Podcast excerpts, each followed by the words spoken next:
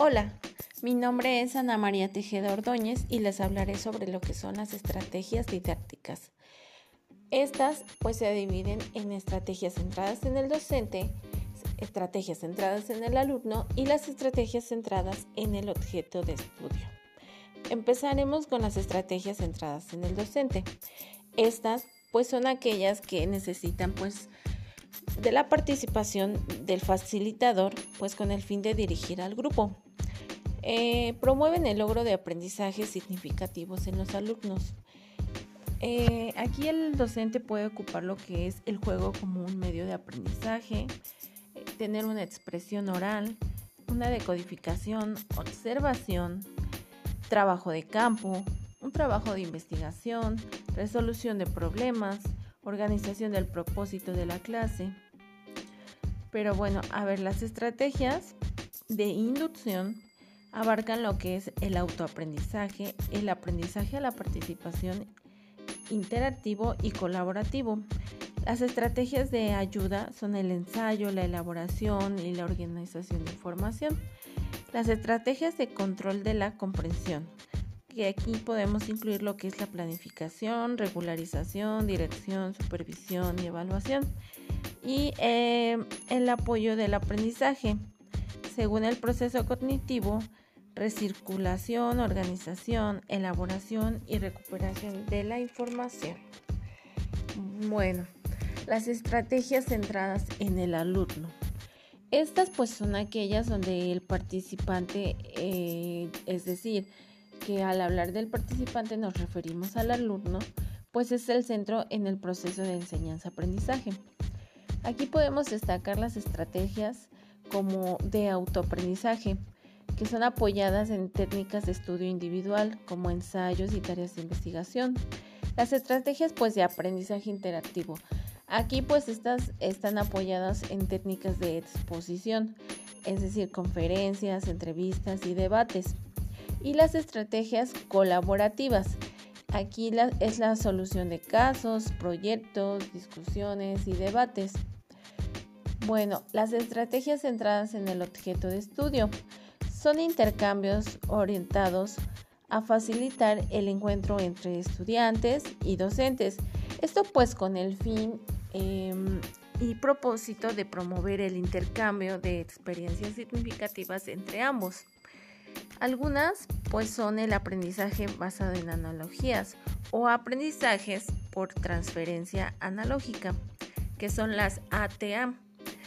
Y aquí podemos encontrar que tenemos pues comparaciones entre relaciones similares, extraer ideas o esquemas. La enseñanza por explicación y contratación de modelos, las prácticas, las enseñanzas para la comprensión.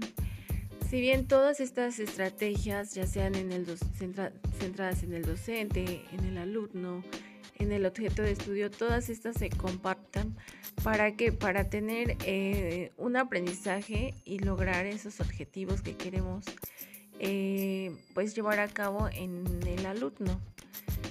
También este pues nos, nos ayudan a, tener este como el medio para enseñar de mejor manera de una manera más práctica y pues que el alumno retenga el conocimiento de manera pues más, más simple, más fácil, más comprensible.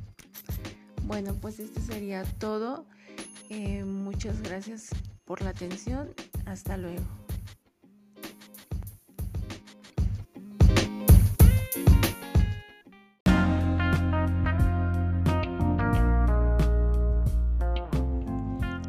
Hola, mi nombre es Ana María Tejeda Ordóñez. Soy estudiante de la licenciatura en Pedagogía del cuarto cuatrimestre en el Instituto de Educación Digital del Estado de Puebla. La materia pues que eh, estamos llevando eh, actualmente es competencias docentes y pues de los temas que eh, quiero hablarles es competencias docentes y sus características y planeación didáctica y sus elementos. Como sabemos, pues a lo largo de la historia la forma de enseñar ha ido cambiando para obtener una mejora en la educación. Como profesores se exige que se esté pues en continua capacitación, actualización y pues estar informados.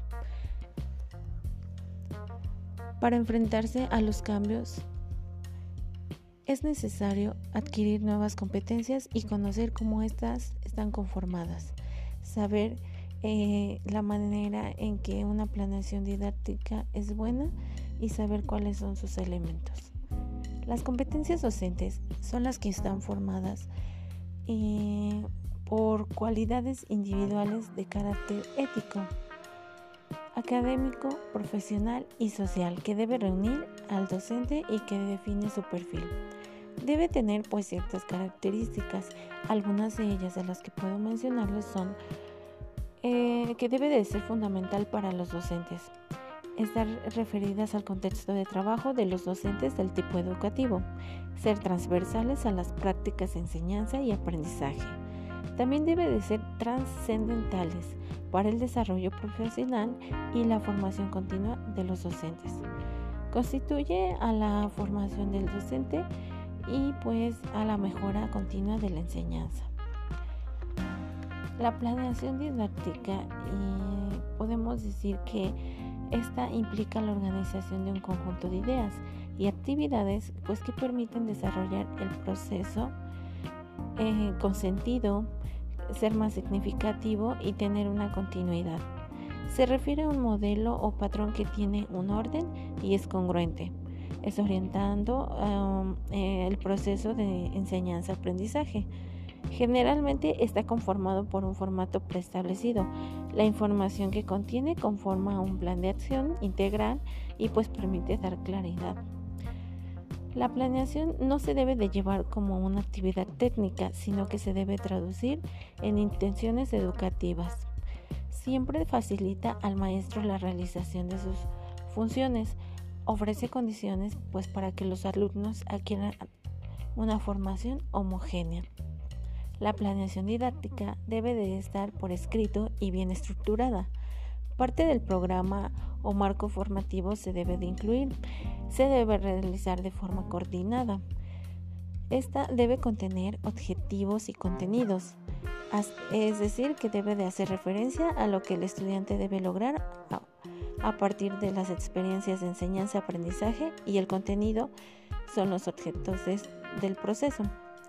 También debe de llevar lo que son tareas y actividades, pues estas son las acciones prácticas para alcanzar las competencias y adquirir los conocimientos. Eh, la evaluación del aprendizaje. Esta determina si lo, lo que propuso ha funcionado o eh, cuáles son los aspectos que faltan por mejorar. También debe de contener, entre otros aspectos, eh, la ficha de identificación de la asignatura, y esta pues lleva lo que es el nombre de campus, ciclo escolar, clave de asignatura, horas de trabajo, etc. También debemos eh, mencionar que pues se debe de integrar lo que son los contenidos y temas y estos deben de llevar pues lo que es la fecha. Eh, la sección de objetivos específicos del tema, la sección de criterios de la evaluación y la ficha de identificación de la asignatura. Como podemos darnos cuenta, eh, las competencias docentes y la planeación didáctica van muy entrelazadas, ya que si el docente está en continua mejora, está em, trabajando en lo que son sus competencias, está em, informándose, actualizándose, tratando de mejorar lo que son sus competencias, pues por consiguiente la planeación didáctica será un éxito, ya que eh, pues la planeación em, estará enriquecida, llevará contenido eh, que al alumno le favorecerá. Eh, cuando un docente está actualizado, está mejorando sus competencias, se nota en su trabajo, en lo que es la planeación, y hace que el alumno se motive con las actividades que él le incluye. Eh, la relación entre docente y alumno es muy importante ya que de, ello depende que el alumno muestre el interés por la materia y siga siendo participativo. Pues esto es todo por mi parte, les agradezco mucho su atención y nos vemos hasta la próxima. Gracias.